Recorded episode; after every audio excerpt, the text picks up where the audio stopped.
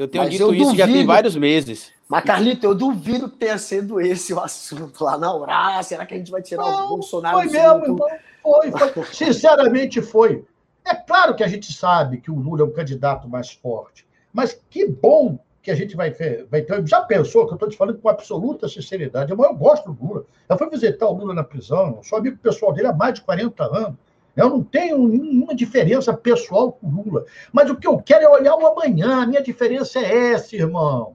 Né? O Lula já foi, já mostrou o que veio, foi presidente oito anos. O PT depois teve mais quatro anos, Cadilma depois mais dois. Ele já mostrou o que tem. Nós queremos mostrar uma coisa diferente para o Brasil. Nós queremos ver a indústria nacional crescer. Nós queremos ver o Brasil disputando mercado de ponta tecnologia. Nós queremos ver o Brasil disputando um novo nível na sociedade brasileira. Por isso, eu acho que o Ciro representa o amanhã.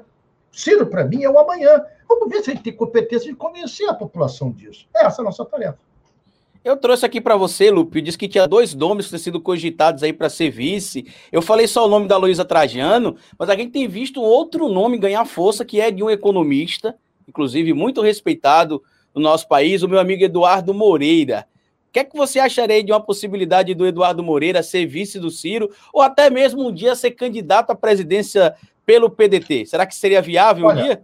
O Eduardo é um, é um dos melhores e mais importantes quadros que o Brasil já forneceu com opção da política. Ele é um homem que enriqueceu no mercado financeiro e que cansou de ver esse mercado financeiro é, subjugar, né, sugar o povo brasileiro e veio para um outro campo.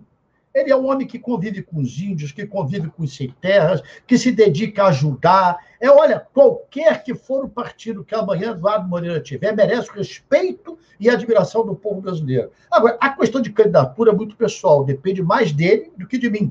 Eu já o convidei várias vezes para vir para o PDT. Teria o maior orgulho de estar no PDT. Mas ele prefere construir uma, uma, um leque de pensamento, ele quer construir um projeto alternativo e nós temos que respeitar, porque ele merece muito respeito da gente.